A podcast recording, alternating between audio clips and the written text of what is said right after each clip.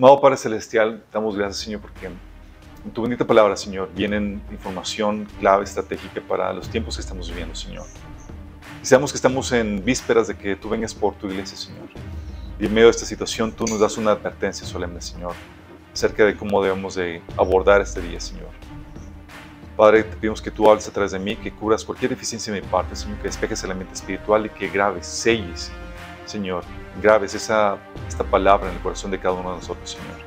Bendice a los que estamos aquí y a los que están viendo, Señor, escuchando este material donde quiera que se encuentren. Alístanos para tu regreso en nombre de Jesús.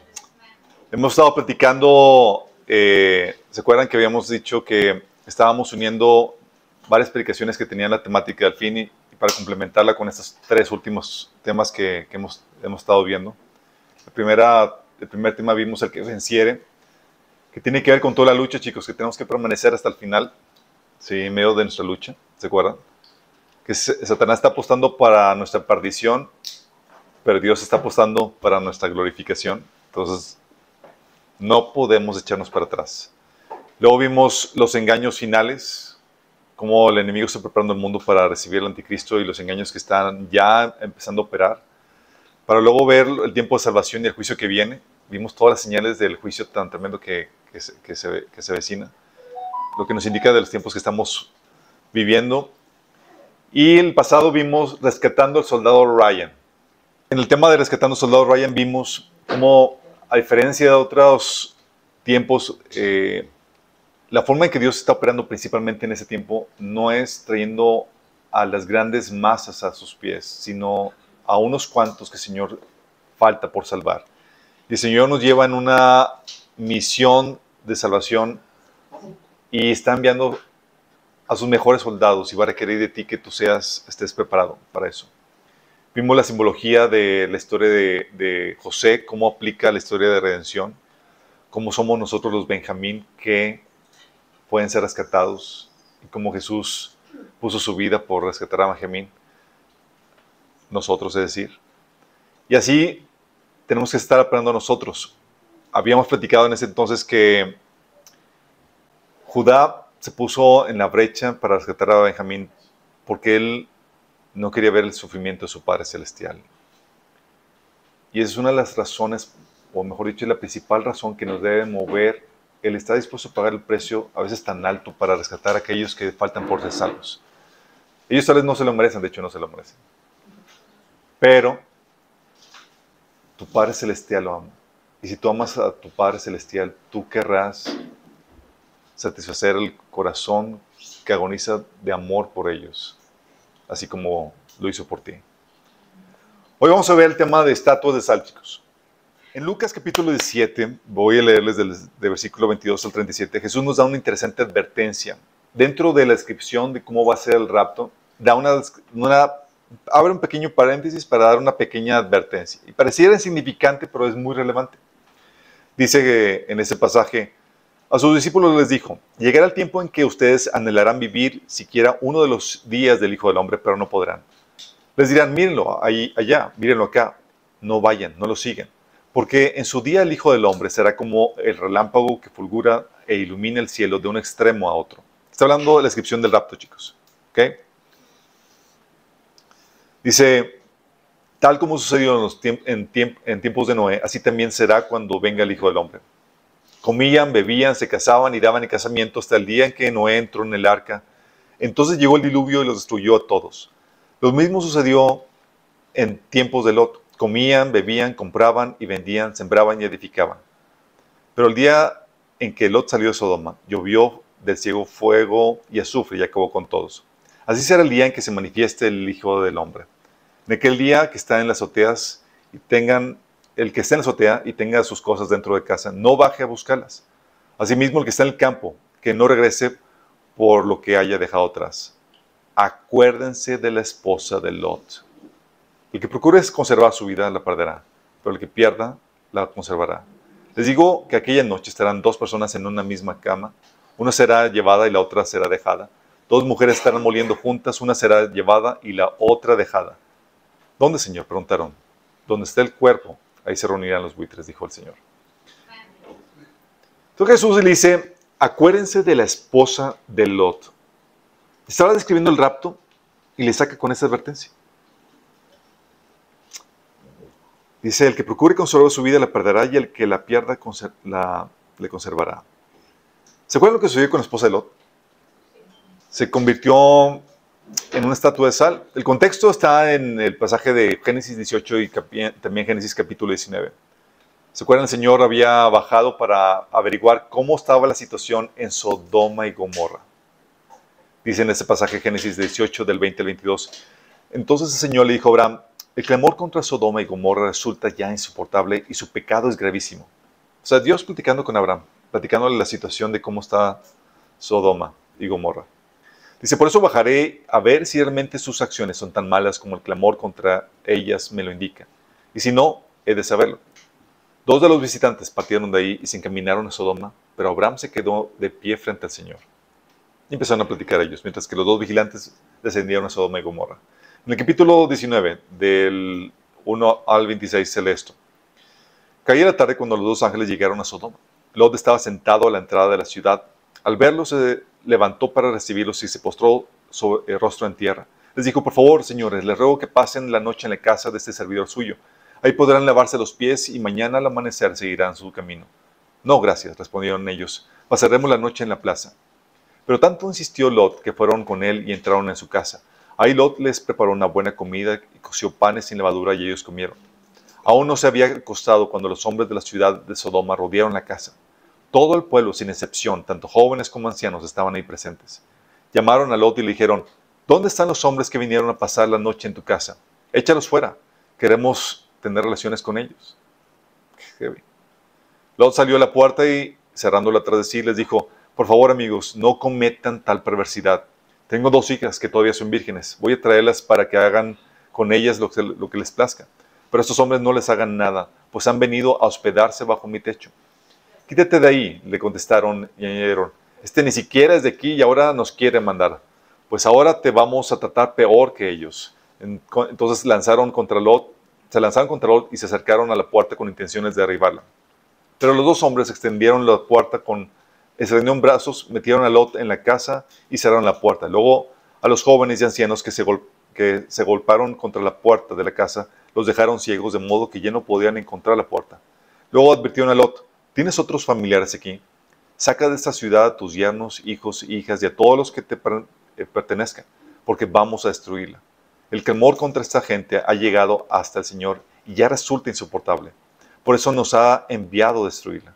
Lot salió para, hablar con sus futuros yernos, es decir, con los prometidos de sus hijas. Apúrense, les dijo, abandonen la ciudad porque el Señor está por destruirla.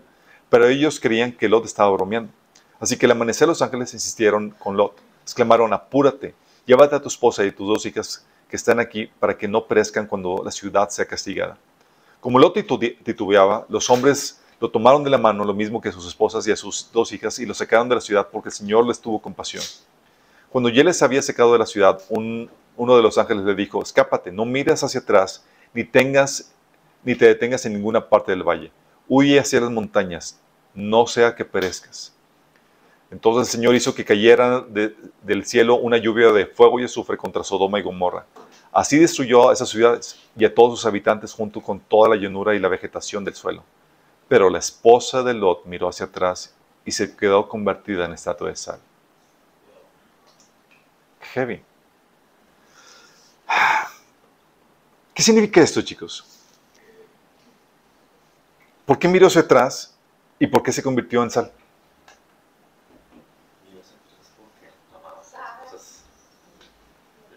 ¿Quién sabe? ¿Tú por qué mirarías para atrás? Por morbo, ¿no? Por morbo. Sí, vamos a ver cómo está. Vamos a ponernos en primera fila para ver cómo están destruyendo la ciudad.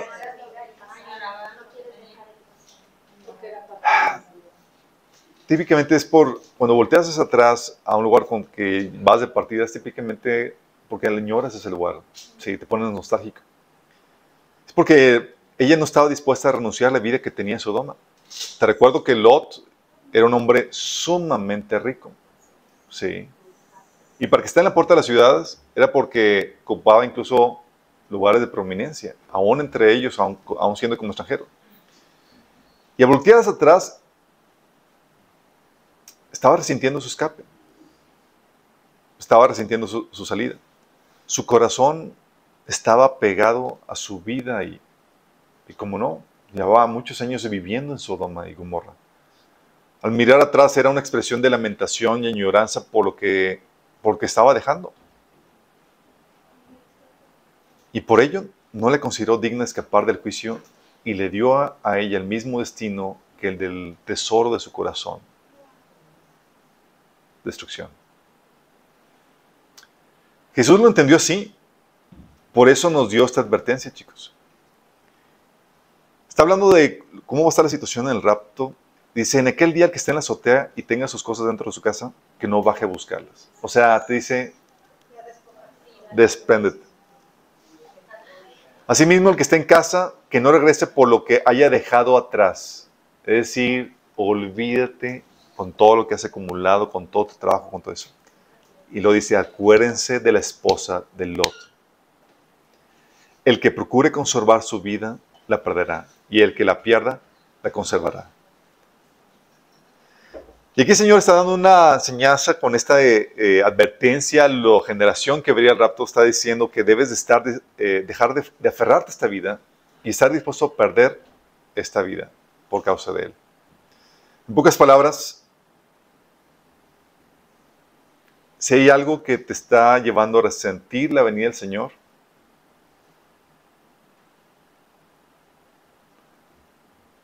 algo que te está llevando a voltear atrás y Señor, todavía no. Estatua de sal. Fíjate bien en esto, la forma en que, en reaccionen los cristianos será el día del rapto, sacará a relucir lo que hay en el corazón de cada uno, chicos. Si amaban a Dios por encima de todo o si tenían ídolos en su corazón, porque donde esté tu corazón, ahí, de donde esté tu tesoro, ahí también está tu corazón. Sí. Y para muchos su reacción va a ser, oh no, Señor, todavía no, cuando Él aparezca en el cielo. ¿Te imaginas? ¿Por qué no? Pues obviamente lazos familiares atan, sí. Pero Jesús nos dice, hey, Mateo 10, 37, el que quiere a su, a su padre, a su madre más que a mí, no es digno de mí. Le quiere a su hijo o su hija más que a mí, no es digno de mí.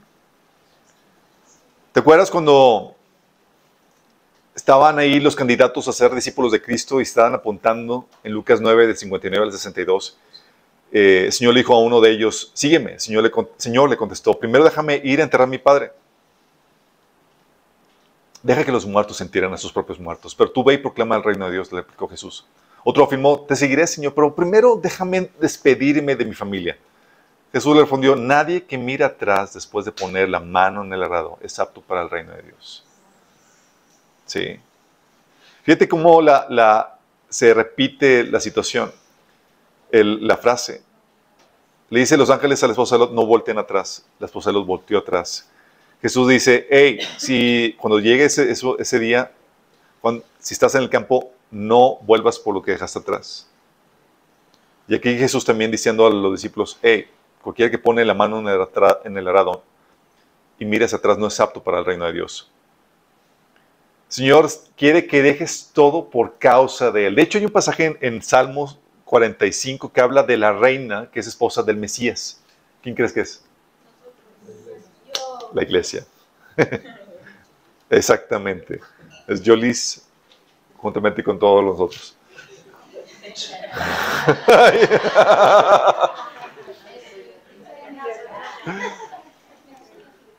Le dice en ese, en ese pasaje, fíjate lo que dice. Salmo 49 del 9 al 11. Dice, a tu derecha está la reina. Le está diciendo, está escribiendo el Mesías, está escribiendo que a su derecha está la reina. Lleva joyas de oro más fino de Ofir, del oro más fino de Ofir. Escúcheme, oh hija de la realeza. Y aquí se empieza el salmista a hablar a la reina, a la iglesia. Escúcheme, oh hija de la realeza. Toma en serio lo que te digo. Olvídate de tu pueblo y de tu familia. Pues tu esposo, el rey, se deleite en tu belleza, honralo porque Él es tu Señor. Diciendo, Él te quiere a ti y debe estar dispuesto a dejar todo por estar con Él. Qué romántico, ¿verdad? Qué grueso. El Señor no quiere que tengas, eh, dudas en cuanto a tu relación con Él. Sí. Que Señor, pero es que ese, Señor dio todo por amor a ti. Dejó todo por amor a ti. Él espera esa reciprocidad. Sí. Por, Señor, eso el Señor tiene ese estándar alto. Dice, si quieres alguien, alguien más que mí, no. Por eso por el lazos familiares, muchos, en el momento del rapto, se van a, van a tener expresiones de lamentación, chicos. Señor, quería ver crecer a mis hijos. Estatua de sal. Señor, no me quiero ir sin ellos. Oh, Señor, aún no son salvos mis familiares. Fíjate cuando sucede el rapto. La lamentación de, no, Señor, no quiero estar contigo porque mi familia aún no es salva. Y fíjate que la salvación de tu familia es importante. Pero cuando el Señor llega, es, el tiempo de gracia se terminó, Él ya terminó, que ya se justo tiempo, y es tiempo de que tú estés con tomado. Y ese tomado llamándote, eh, ven a mí. Y si tú no tienes la voz de tomado,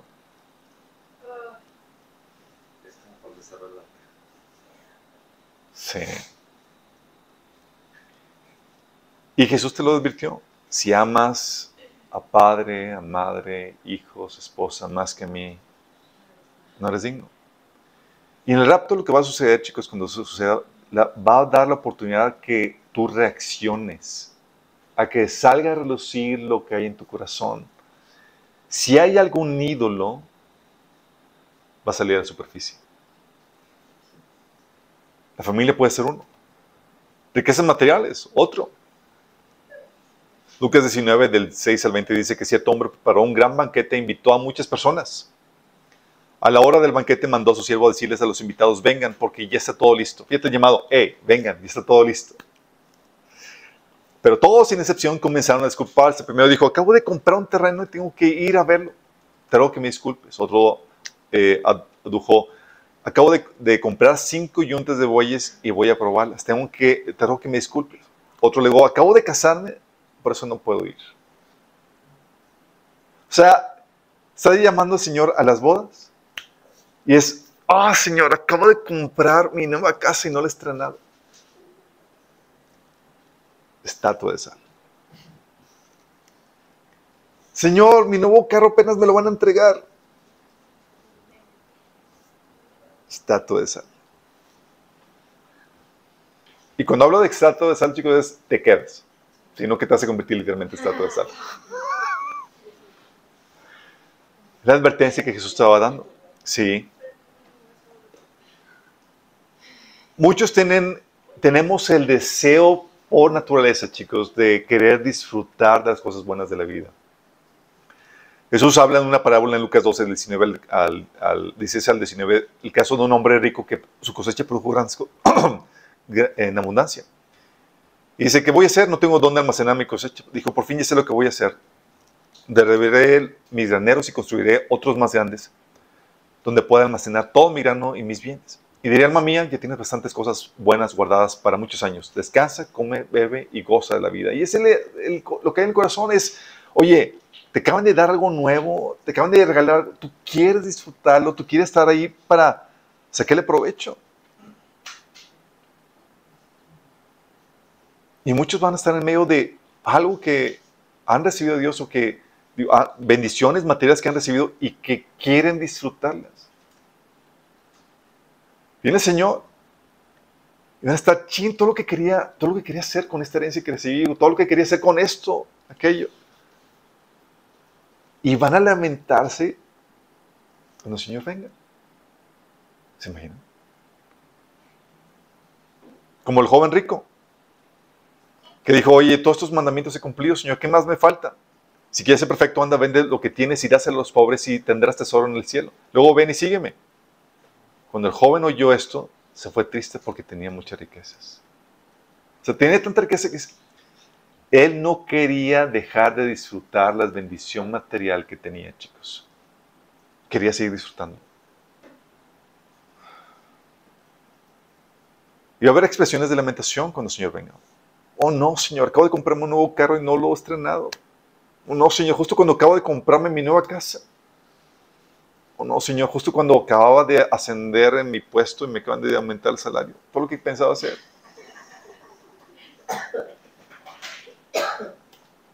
O proyectos y afanes. Tal vez dices, no, pues el de casas X. Pero ¿qué tal tus proyectos en los cuales uno a veces se desvive? Mateo 13, 22 dice que el que recibió la semilla que cayó entre espinos es la que, el que oye la palabra, pero las preocupaciones de esta vida y el engaño de las riquezas lo ahogan de modo que, que ésta no llega a dar fruto. Hay gente que todavía no llega a ser rica, chicos, pero te dan su proyecto para llegar a hacerlo.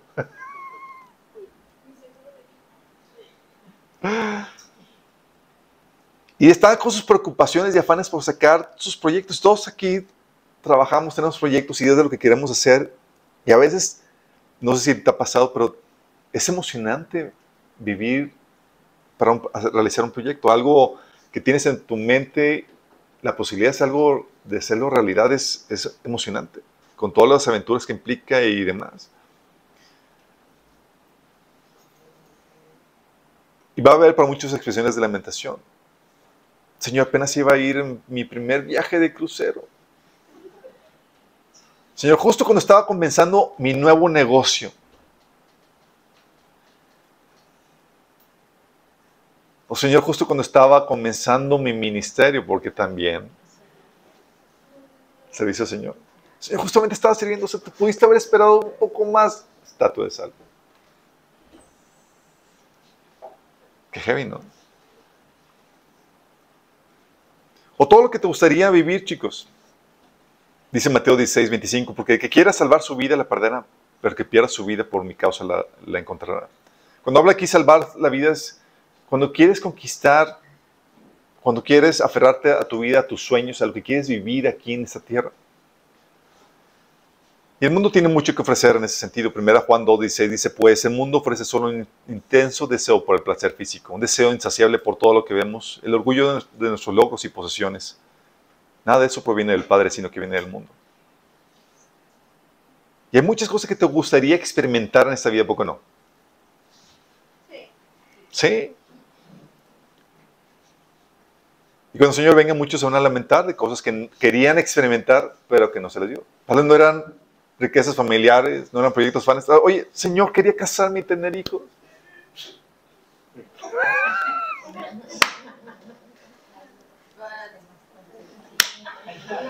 Señor, quería viajar y conocer el mundo. Señor, quería, iba a estudiar apenas lo que, me, lo que me gusta. Señor, apenas iba a tener mi luna de miel. Ah, ya eso está.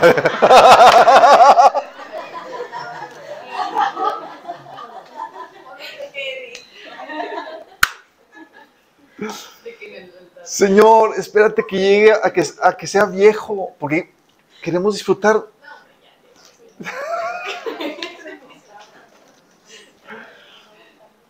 y la verdad, chicos, es que muchos resienten la venida del Señor. Sí. Déjame decirte, sé que aquí casi no aplica, pero somos una iglesia rara en ese sentido, chicos. La chispa. La chispa. Solo en ese sentido.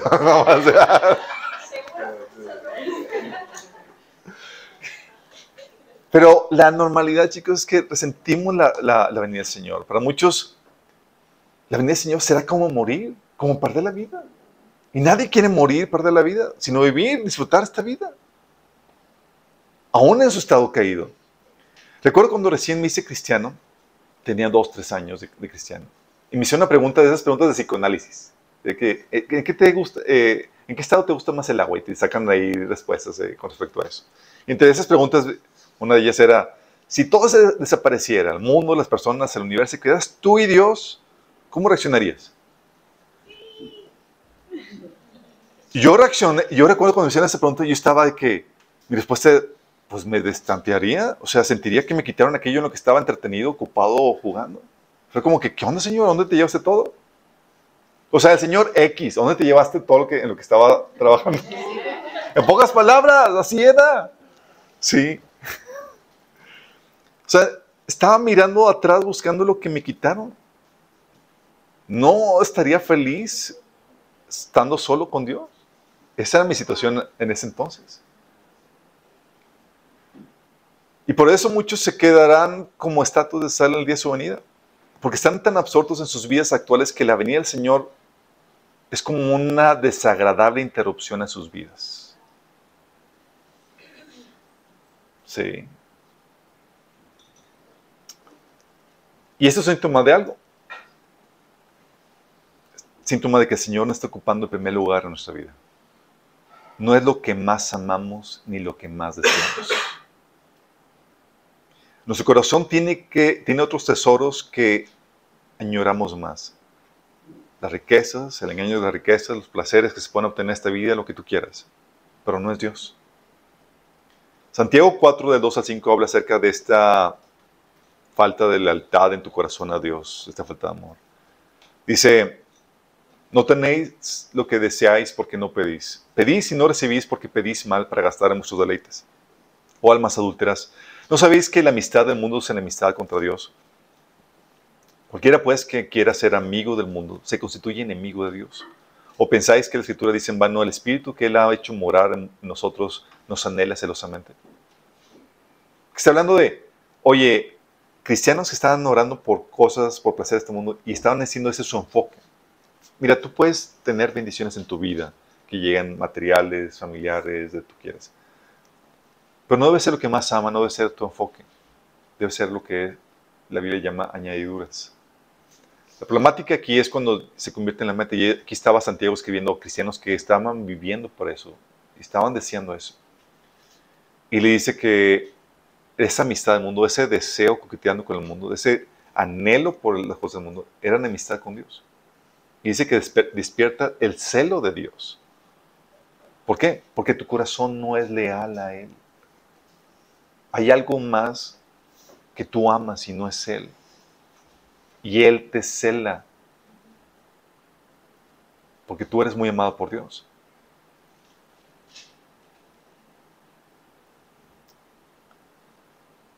Obviamente ahora mi respuesta, digo, el Señor tuvo que tratar mi corazón, tuvo que quitar varios ídolos. Sí. Mi ídolo sí era mi trabajo, mis proyectos y demás. La verdad es que disfruto mucho mi, eh, el trabajo. Pero ahora puedo decir con toda franqueza que si desapareciera todo y quedara con el Señor, estaría, sería genial por fin estar cara a cara con el Señor en la misma presencia de mi amado. Sería por fin, Señor, tuyo solo, sin velos, sin indirectas.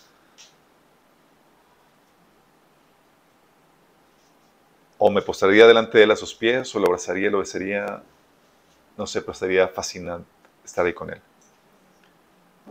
Porque chicos, amar a Cristo es amar su venida. Tienes que estar dispuesto a perder todo para ganar a Cristo.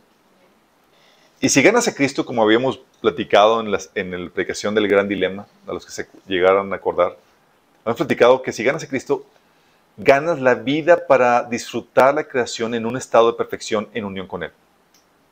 ¿Estás dispuesto a perder la vida ahorita? Perfecto. Pero voy a ganar a Cristo. Y juntamente con Cristo, la creación en un estado de perfección para disfrutarlo al lado de Él, de tu amado. Está brutalísimo. Conviene. Pero tengo que estar dispuesto a morir a ah, esta presente vida. Dice Mateo 16, 25, porque todo el que quiera salvar su vida la perderá y todo el que pierda su vida por causa de mí la hallará. Filipenses 3 del 7 al 10, Pablo lo pone de esta forma. Sin embargo, todo aquello que para mí era ganancia, ahora lo considero pérdida por causa de Cristo. Es más, todo lo considero pérdida por razón del incomparable valor de conocer a Cristo Jesús mi Señor. Por Él lo he perdido todo y lo tengo por estiércol a fin de ganar a Cristo y encontrarme unido a Él no quiero mi propia justicia que procede de la ley, sino la que se obtiene mediante la fe en Cristo. La justicia que procede de Dios basado en la fe. Lo he perdido todo a fin de, conocer a Cristo y experimentar el poder que se manifestó en su resurrección, participar en sus sufrimientos y llegar a ser semejante a Él en su muerte. Así espero alcanzar la resurrección entre los muertos. Fíjate las palabras apasionadas de Cristo de, perdido todo con tal de encontrarme unido a Cristo y poder experimentar el poder de su resurrección. Encontrarme unido a Él, de tenerlo a Él. ¿Por qué, chicos? Porque si no hay, no estás dispuesto a perder todo para ganar a Cristo, no vas a poder amar su venida. Amar su venida es un reflejo de dónde está ubicado tu corazón. Fíjate lo que la Biblia habla. En la Biblia tú lees el Nuevo Testamento y tú ves que la descripción de la iglesia era una iglesia que amaba y anhelaba la venida de su Señor. Segundo Timoteo 4.8 dice, por lo demás me está guardada la corona de justicia, la cual me dará el Señor, juez justo, en aquel día. Y no solo a mí, sino también a todos los que aman su venida. A todos los que aman su venida. Sí. Tito 2, del 11 al 13 dice, en este mundo maligno debemos vivir con sabiduría, justicia y devoción a Dios, mientras anhelamos con esperanza ese día maravilloso en que se revele la gloria de nuestro gran Dios y Salvador Jesucristo. Dice, mientras que anhelamos con esperanza ese día maravilloso. Ese anhelo. Primera Tesalonicenses 1.10, Pablo le decía a la iglesia de Tesalonicenses, también me comentan cómo ustedes esperan con ansias la venida desde el cielo del Hijo de Dios, Jesús, a quien Dios levantó de los muertos. Esta iglesia que esperaba con ansias la venida del Señor. 1 Corintios 1.7 dice, ahora tienen todos los dones espirituales que necesitan mientras que, mientras que esperan con anhelo el regreso de nuestro Señor Jesucristo. En teoría, la iglesia, la descripción de la iglesia es que espera con anhelo a su amado.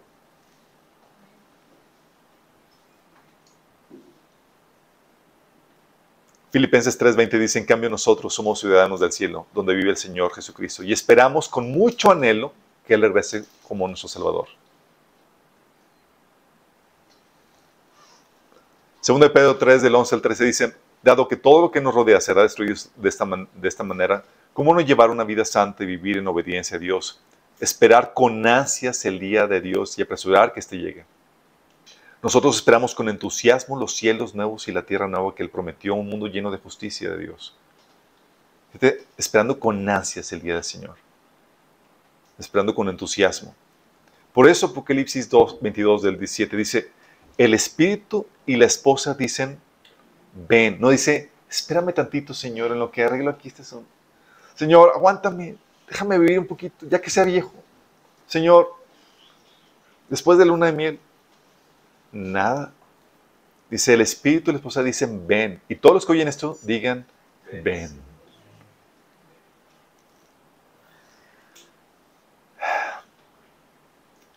Y esa es la actitud de la, de la iglesia, de la novia, chicos. Que ama su venida. Si tú resientes la venida del Señor, si lo ves como un estorbo, como un, ay Señor, hay algo que está mal en tu corazón que tienes que corregir.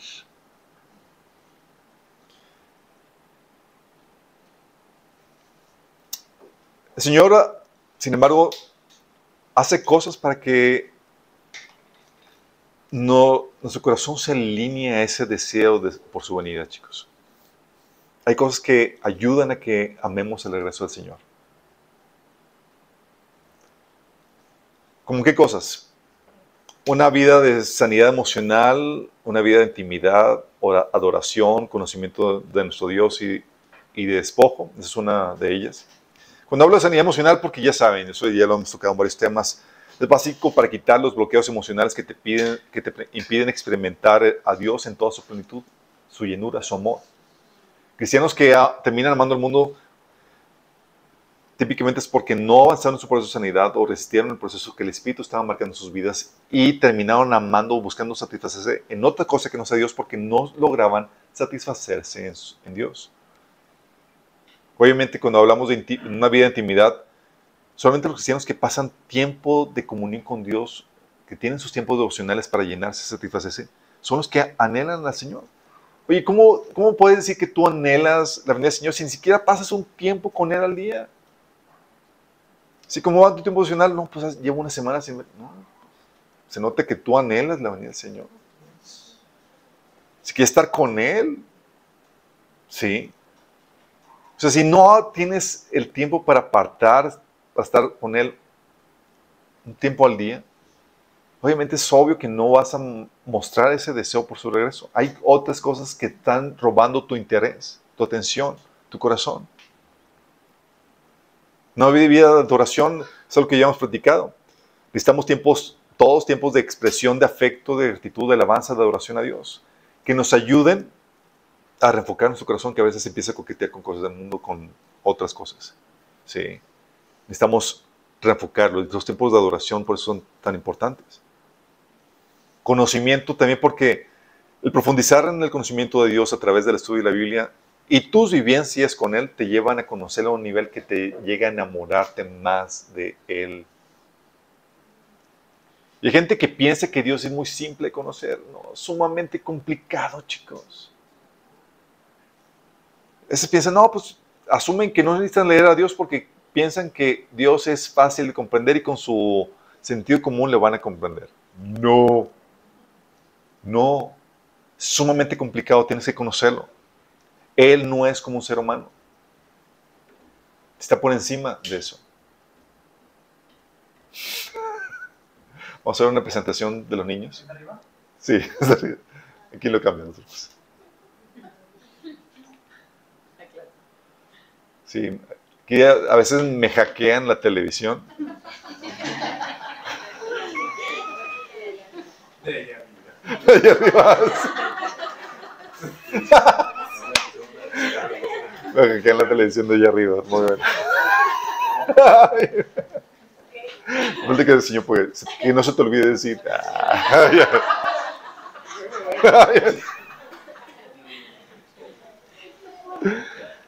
Y obviamente una vida de despojo, ¿por qué? Porque el Señor te lleva en el día a día, en tu caminar cristiano, a morir a, veces sueños, anhelos, a, deseos desviados, para refocar tu corazón en Él y arraigarte aún todavía más en Él.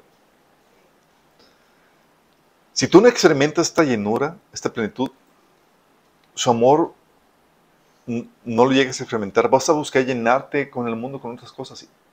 Y tú que querer que el Señor regrese, va. Tú estás queriendo satisfacerte, satisfacerte con cosas de este mundo, no lo vas a querer. Va a ser una interrupción desagradable. Entonces, obviamente requieres eso para poder anhelar el regreso de tu Señor. Pero también lo que te ayuda es la conciencia de que el Señor puede llegar en cualquier momento por ti. La doctrina de la inminencia, chicos, es crucial para poder anhelar la vida del Señor. ¿Por qué? Él le dice, con respecto a la doctrina de la inminencia, el Señor te enseña que debes esperarlo todo el tiempo. ¿Por qué? Porque puede venir en cualquier momento. Sí, dice Mateo 25, 13, manténganse despiertos porque no saben el día ni la hora. Lucas 12, 40, ustedes también deben estar preparados todo el tiempo porque el Hijo del Hombre vendrá cuando menos lo esperen. Están preparados todo el tiempo. Mateo 24, 44 dice, ustedes deben estar preparados porque el Hijo del Hombre vendrá cuando menos lo esperen. Tienes que estar preparado y tienes que esperar todo el tiempo. ¿Por qué? Porque puede venir en cualquier momento. Y el Señor no está jugando con eso. Pero muchos cristianos piensan, no, pues todavía le falta. Como todavía le falta, pues empiezan a... su corazón se empieza a enfocar en las cosas de este mundo. Porque el Señor no lo están esperando. Pero al esperarlo, el saber que el Señor puede venir en cualquier momento y que va a interrumpir, interrumpirte y que te va a llevar y vas a dejar todo inconcluso y vas a eso te lleva a desarraigarte del mundo. Te lleva a un desarraigo. Este desarraigo es el que Pablo describe en 1 Corintios capítulo 7 del 29 al 31, que dice, déjenme decirles lo siguiente, amados hermanos, el tiempo que queda es muy breve. Así que de ahora en adelante los que estén casados no deberían concentrarse únicamente en su matrimonio. Los que lloran o los que se alegran, o los que compran cosas, no deberían ser absorbidos por sus lágrimas, ni sus alegrías, ni sus posesiones. Los que usan las cosas del mundo no deberían apegarse a ellas, porque este mundo, tal como lo conocemos, pronto desaparecerá. O sea, te dice, ya, o sea, que tu corazón no esté arraigado aquí, que esté desprendido, listo para partir, porque estamos a punto de partir. Oye, es que estoy triste, tranquilo, ya casi nos vamos. Porque estoy sí, desviviéndote porque estás viviendo una etapa muy bonita de tu vida, ni te ingentes. Es, lo que está diciendo. es que tengo un matrimonio súper genial. Ni te enfoques en eso. Estamos a punto de despegar. A ver, amorcito, ¿qué ando con eso? Ah, no, salió. Voy a volver a ser soltero otra vez.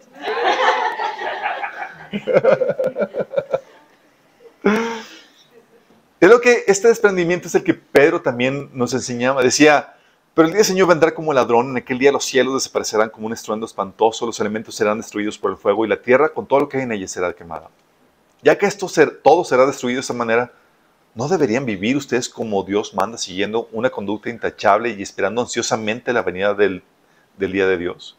Pensando, y como todo esto va a ser consumido, ¿qué te rayas? Tu corazón debe estar allá, listo para partir con el Señor, anhelando su venida.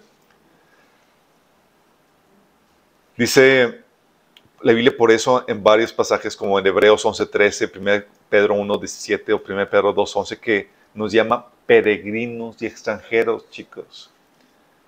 Un peregrino y un extranjero es una persona que no hace su casa de forma permanente allí. Va de pasada y tiene la actitud de estar de pasada. Pero muchos ya están con su corazón, ya se les olvidó que son peregrinos y extranjeros. Ya se convirtieron en moradores permanentes de la tierra. Eh, eh, eh, sí, te tienes que involucrar y demás, pero se, convierten en moradores permanentes de la tierra porque se les olvida que estamos por partir en cualquier momento. Pero cuando sabes que estamos por partir en cualquier momento, mira, aún en el momento sí de, de mayor éxtasis, de bendición que Dios pueda darte en tu vida, sabes que que no es de tomárselo tan a pecho porque sabes que va a pasar rápido y, vamos y podemos partir en cualquier momento. Sí. Y esa debe ser la actitud del corazón. Es, no me arraigo, mi corazón no está clavado con las cosas de este mundo, ni mi sufrimiento, ni mis deleites, ni nada, ni mis preocupaciones. estamos ahogados en, en, a veces nuestras preocupaciones o a veces nuestro deleite. Estás, wow, me parecía que nunca se acaba. De hecho, una vez estábamos platicando mi esposa y yo de episodios que, que son de mucho deleite en nuestra vida. Y una vez me dijo ella, dice, ay Señor, no me tientes, porque parecía como que, Señor, quisiera quedarme aquí más tiempo para seguir disfrutando. Sí, porque hay episodios así, donde son, wow, tan padres y demás, pero eh, eh, otra vez el corazón. Señor, listo para partir. Y tú eres mi deleite. Sí. Y esa debe ser la actitud.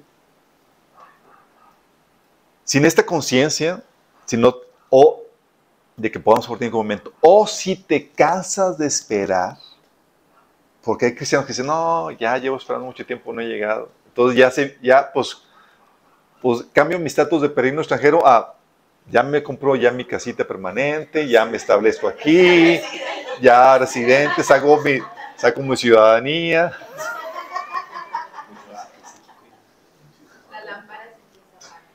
La lámpara se empieza a pagar exactamente.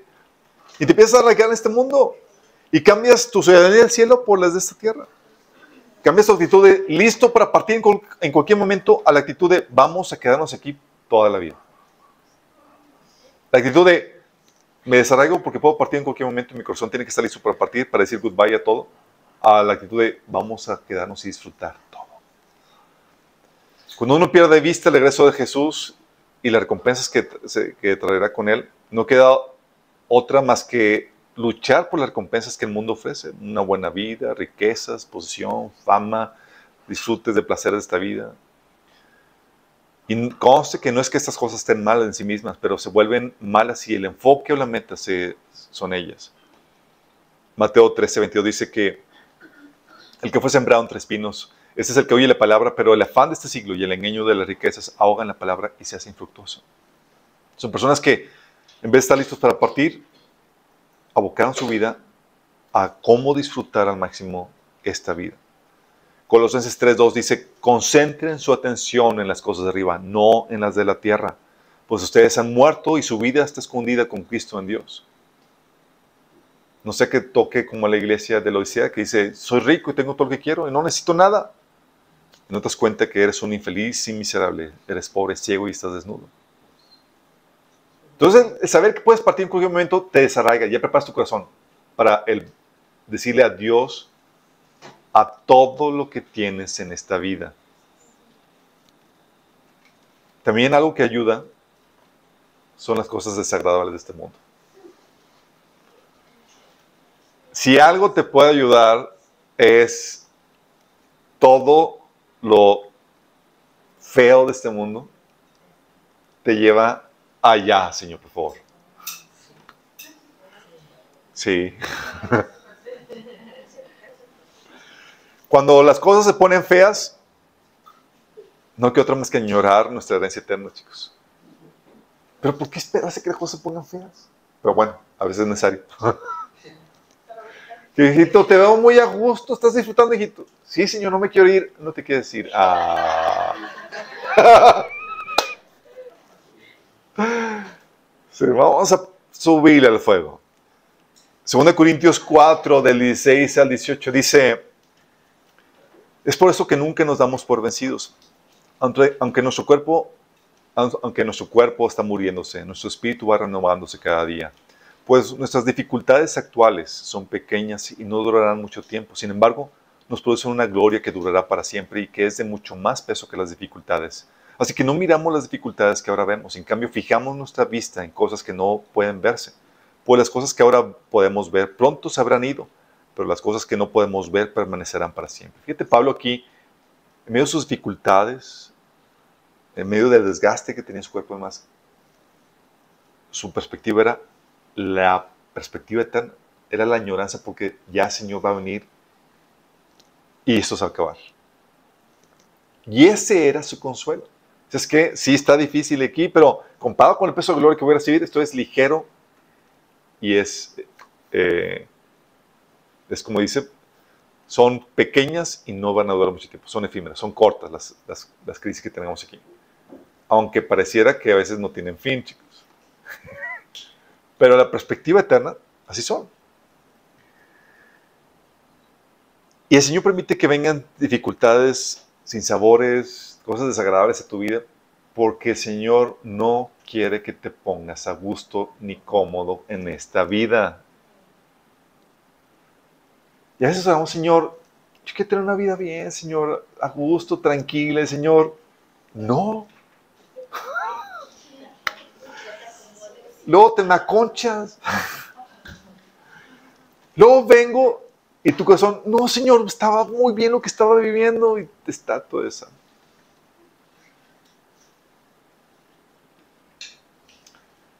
Dice Romanos 8, de 22 a 23. A veces, muchos estamos así, a veces de las dificultades que vivimos, gimiendo por dentro. Ya, Señor, por favor, sácame de aquí.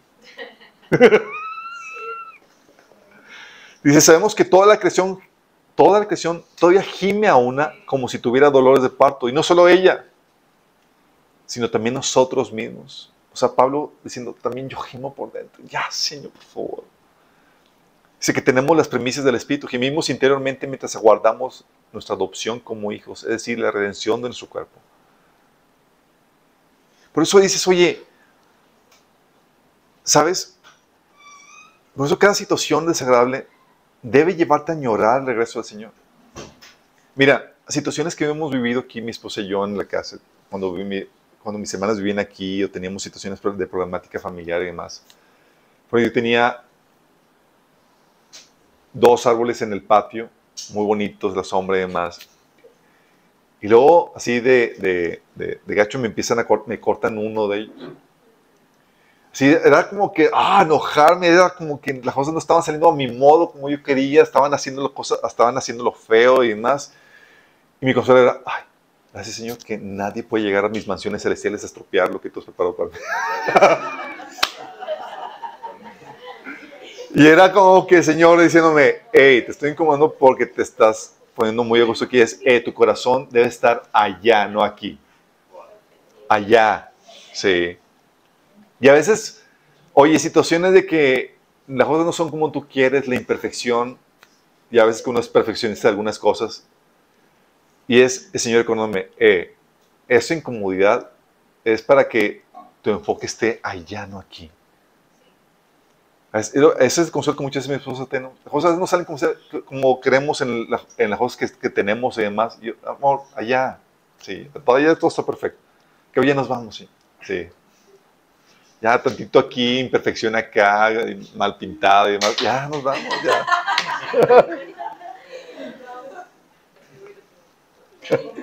Oye, pero vamos a pintar, chicos. Si el Señor, si el Señor viene antes. Sí. Dice la Biblia, por eso, fíjate lo que dice Mateo 5 del 3 al 12. Este es el, las bienaventuranzas. El Señor estaba poniendo situaciones difíciles, pero está diciendo que tu consuelo no es esta vida, es el reino que va a venir cuando el Señor venga por nosotros. Dice, dichosos los pobres en espíritu, porque el reino de los cielos les pertenece. Señor, soy pobre, no te preocupes. Dichosos los que lloran, porque serán consolados. ¿Y cuándo van a ser consolados? Aquí una parte, allá por completo. Dichosos los humildes, porque recibirán la tierra como herencia. ¿Cuándo la vamos a recibir? Cuando venía el Señor.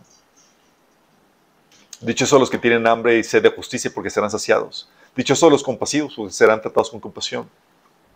Dichosos los de corazón limpio, porque verán a Dios. A veces el consuelo, a veces decimos, oye Señor, es que si los malos les va bien y si prosperan, además, eh, dichosos los de corazón limpio, porque vas a ver. Dice, dichosos los que trabajan ah, por la paz, porque serán llamados hijos de Dios.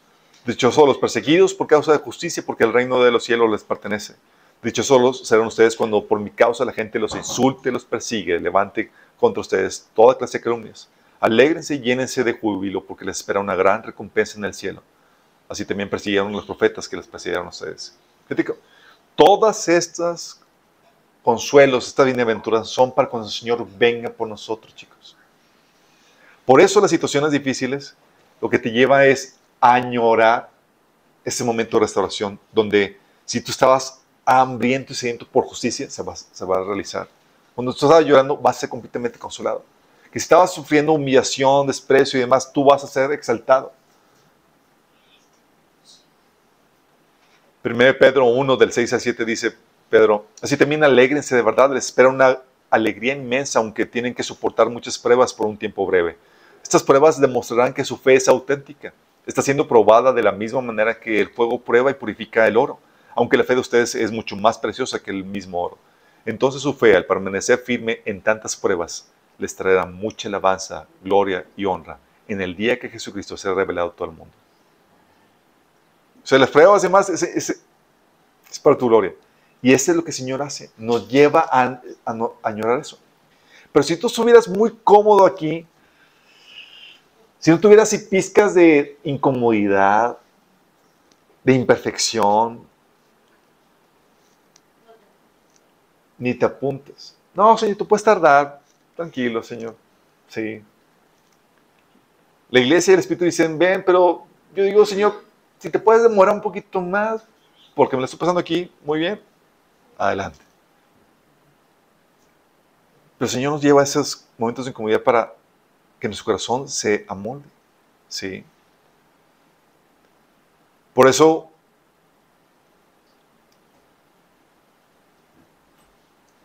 muchos jóvenes viven con la esperanza de, de hacer sus proyectos de vida. Y la venida del Señor para muchos jóvenes es un aguafiestas. Pues bueno, usted como que, oye, es que quiero... Y, hemos estado dando al taller de, de, escatología otra vez. Y es lo que comentan los papás, es, oye, es que, ¿cómo le digo a mis hijos que ya Señor está por venir? Les voy a agüitar todos sus planes y proyectos de vida que tienen. Así. Y para muchos jóvenes que vienen con la esperanza de hacer sus proyectos de vida, efectivamente la venida del Señor es un aguafiestas. Y muchos adultos no quieren quitarles, agüitarlos con el pronto regreso del Señor. Que dicen, oh, es que le platican a sus papás, voy a estudiar esto, voy a. Y los papás, pues, ¿cómo te digo que a lo mejor se va a frustrar todo?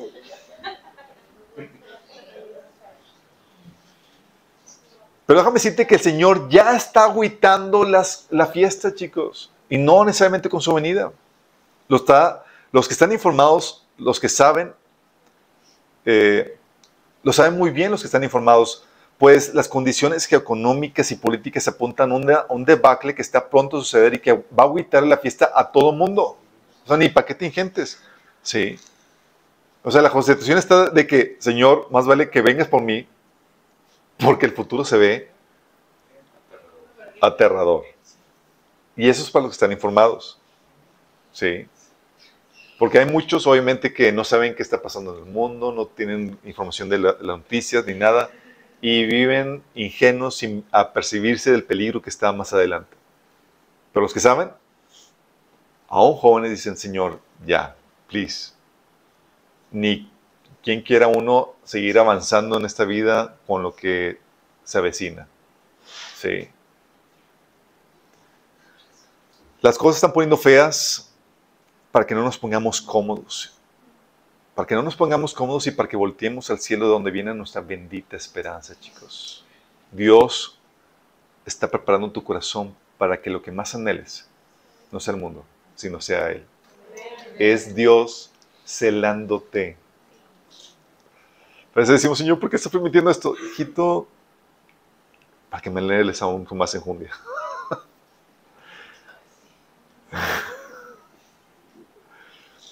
También muchos no, eh, lo que ayuda a que anhelemos, amemos el regreso Señor, es saber las tremendas glorias que nos esperan, chicos.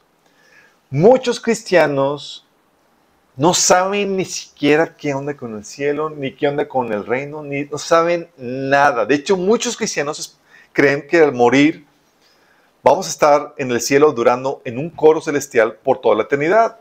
¡Qué agüite!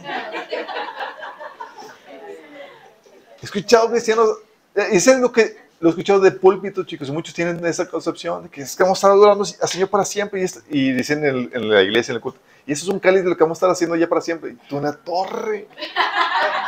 Y yo que ni canto bien. Y empieza imagínate cómo estar acá. No, pues va a ser relevo, imagino, va a haber tiempos de descanso, no sé. Digo,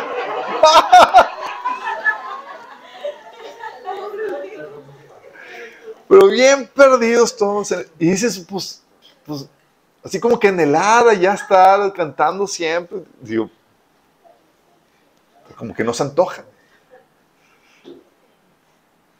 Pero eso pasa porque ignoramos lo que el Señor ha preparado para nosotros. Dice la Biblia en 1 Corintios 2, 9 que cosa que ojo no vio, ni oído yo, ni han subido al corazón del hombre, son las cosas que Dios ha preparado para los que le aman.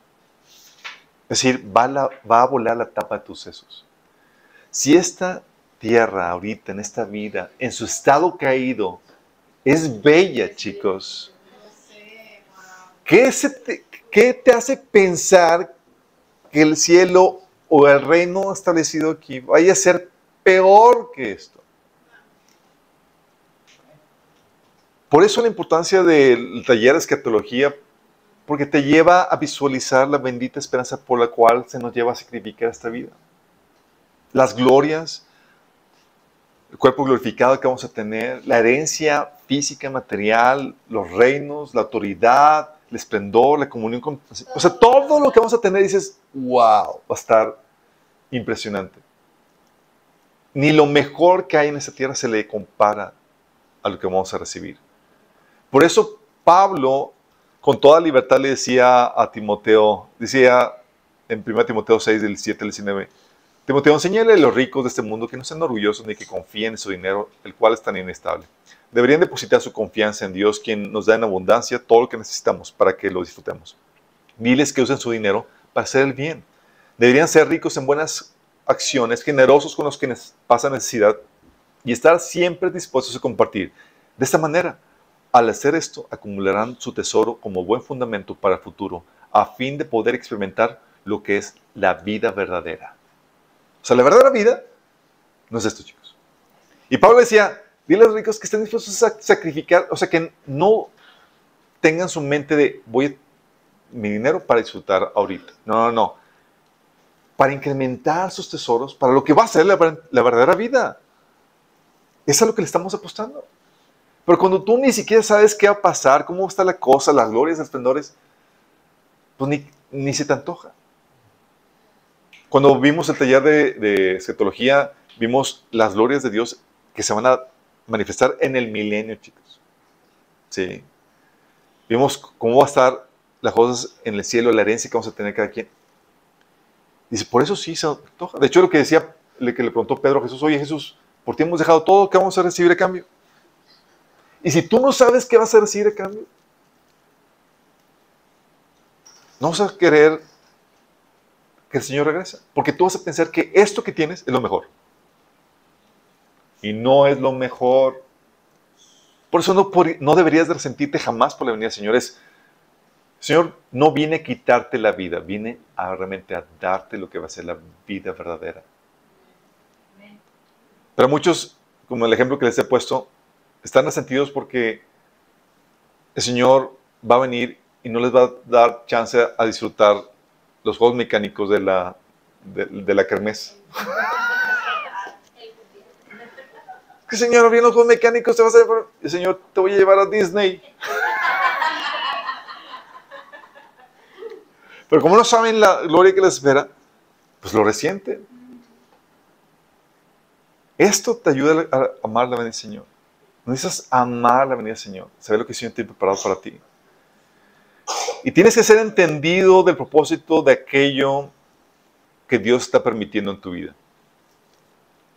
Ve todo lo que el Señor está haciendo para ganar tu corazón para Él. Y lo está haciendo para que no te quedes y sufras lo que está por venir, porque si tú reaccionas mal cuando el Señor venga, te quedas. Ay, Señor, no, mi proyecto. No, Señor. Es que se quede todo. Vamos a ir, Señor. Y hay gente que está en su letargo espiritual no listo para recibir al Señor. En su letargo espiritual, dormido porque está bebecido con las cosas de este mundo, en sus proyectos y demás. Y tú te encuentras en esta situación con la... En Cantar, de Cantares capítulo 5 del 2 al 7, que es la... Habla de la, de la novia que se queda por estar dormida. Fíjate lo que dice. Yo dormía, pero mi corazón velaba. Ajá. Así como que medio... Estoy, estoy dormido, pero medio despierto. Se oía una voz. Mi amado estaba en la puerta. Hermana, amada mía, preciosa paloma mía, déjame entrar.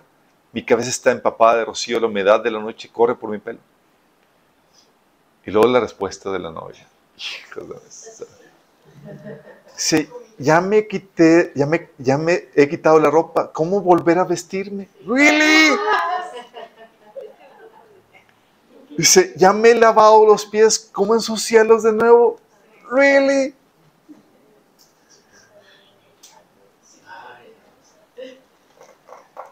Dice, mi hermano, mi amado pasó la mano por la abertura del cerrojo, como que tratando de abrir. No pudo, dice. Se estremecieron mis entrañas al sentirlo. Me levanté y abrí a mi amado. Gotas de mí recorrían por mis manos, de la señal que estuvo ahí. Se deslizaban entre mis dedos y caían sobre la, la aldaba. Le abrí a mi, amado, pero ya no estaba ahí. Se había marchado y tras su voz fue mi alma.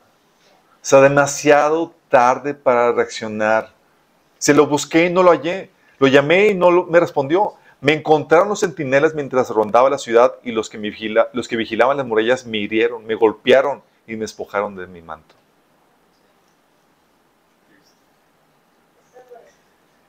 la chica estaba en su plan relax de disfrutar. Señor, no me molestes. Señor llamando y Señor, se acabo de cambiar después, Señor, deja que... No estaba listo, su corazón no estaba... No estaba listo para cuando el Señor hizo el llamado. Qué fuerte. Y se perdió su, su venida.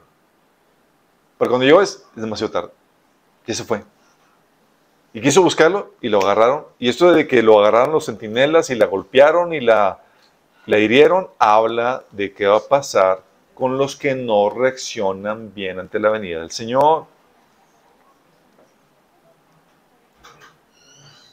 ¿Estamos entendiendo? Muchos pensamos que la venida del Señor va a venir, y sí, para, muchos va a venir cuando estés dormido y demás, pero para muchos otros va a haber la oportunidad para reaccionar porque va a estar, a estar tú despierto. No vale que tu corazón esté listo desde ahora. Por eso la amonestación del Señor es la de Santiago 4 del 8 al 10. Acérquense a Dios y Dios se acercará a ustedes. Lávense las manos, pecadores, purifiquen su corazón, porque su lealtad está dividida entre Dios y el mundo. Derramen lágrimas por lo que han hecho, que haya lamento y profundo dolor, que haya llanto en lugar de risas, tristeza en lugar de eh, alegría. Humíllense delante del Señor y Él los levantará con honor. Aquí está la reprensión de Santiago es para una iglesia que tiene su lealtad dividida. Sí te quiero, Señor, pero no tanto. Estoy dormido, pero medio bailando. Soy, no soy ni frío ni caliente.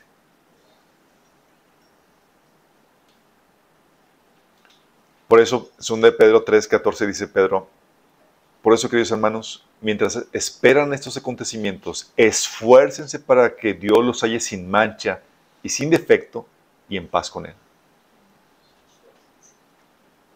Que el Señor nos encuentre así, chicos. Sé que la gran mayoría de nosotros tiene un corazón que lo que más anhela es la venida del Señor. Que te puedas mantener así. Que puedas defender esa pasión y ese fervor por Dios, porque se puede perder. Los afanes de este mundo, el engaño, los placeres pueden desviar tu corazón. Y no debes de bajar la guardia, debes estar velando para mantener eso. Pero tal vez tu corazón está en la actitud incorrecta, está en la posición equivocada. Piensa en el Señor y la resientes, así como yo la resentía. Era, Señor, ching, vas a llegar y me vas a quitar de todo lo que estoy disfrutando y haciendo y demás, aunque sea para el Señor. Y es donde tienes que corregir tu corazón entregarle al Señor ese ídolo, por lo cual tú le dices, Señor, Señor, no quisiera que vinieras por esto. Por lo menos no todavía. Señor, esto. Si hay algo que te dices que, Señor, aún no todavía por y en el blanco. Eso que le pones es tu ídolo. Y el Señor está diciendo, dámelo. Quiero que tu mayor anhelo sea yo, que tu mayor deseo sea yo. Entonces quiero guiarte en oración.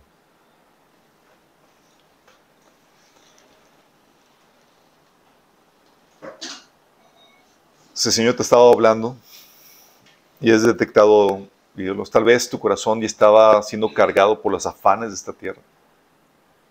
A veces el, perdiste de vista lo efímero que es esto y que pronto estamos a partir y estás dejando que los problemas insignificantes, efímeros, esta, minúsculos de esta tierra, te roben el gozo de la herencia que el Señor te ha dado, de que pronto lo vas a ver. También tienes que corregir tu corazón con eso. Porque el corazón se puede desviar por los afanes, los placeres, pero también las preocupaciones, las dificultades que lejos de la luz de, si no está alumbrando la luz de, Cristo ahí, puede convertirse en ese vaso de agua en el que te ahogas. Entonces dile, Señor, ahí en tu lugar, dile perdón Señor si encontraste a un ídolo ahí, si estás resintiendo la del Señor. dile, Señor, toma. Toma mi ídolo, Señor. Tal vez era una preocupación que estaba desgastando tu corazón. Señor, toma, Señor. Tal vez son fans que te estaban quitando de, la, de lo prioritario en tu vida. De toma, Señor, esto. Y pídele perdón al Señor. Y si tú eres de los que han anhelado la venida del Señor, y estás en esa posición, dile, ayúdame Señor a mantenerme así. Que mi corazón no se desvíe.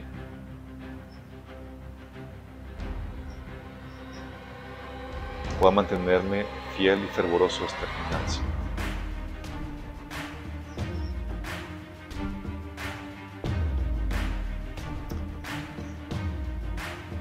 Amado Jesús, queremos amar tu venida, no resentirla. Queremos estar listos para recibirte, Señor, y dejar todo lo demás, Señor, atrás. No queremos ser como la esposa de Lot, Señor, que volteó en añoranza, en desesperación por lo que estaba perdiendo, Señor. Señor, queremos voluntariamente, Señor, entregarte eso que deseamos, esos ídolos, Señor, que tenemos aquí en la tierra, Señor. Queremos decirte, Señor, que te deseamos solamente a ti, Señor. Sacrificamos nuestros ídolos en el altar, Señor. Para decirte que tú y solamente tú vas a ser lo primero en nuestra vida, Señor. Señor, algunos ídolos han sido preocupaciones y afanes, Señor, de esta vida que, comparado con lo que viene, Señor, es insignificante y palidece, Señor. Perdónanos, Señor, por dejar que eso robe nuestro gozo, el gozo eterno, Señor, que implica el tenerte y la herencia que tú nos has dado, Señor. Y ayúdanos, Señor, a mantener este amor, esta devoción, este deseo de verte y anhelar tu regreso, Señor, hasta el final, Señor. Perdónanos si nos hemos desgastado al esperar tu venida, Señor, porque no se trata de desgastarse, se trata de amarte y anhelarte hasta el final, Señor. Ayúdanos, Señor. Te lo pedimos en nombre de Jesús.